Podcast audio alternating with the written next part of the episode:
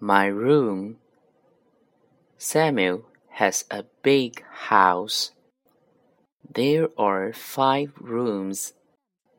Look, he is cleaning his bedroom.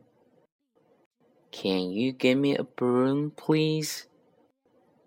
Look, he is in the kitchen. What is he doing? He is eating.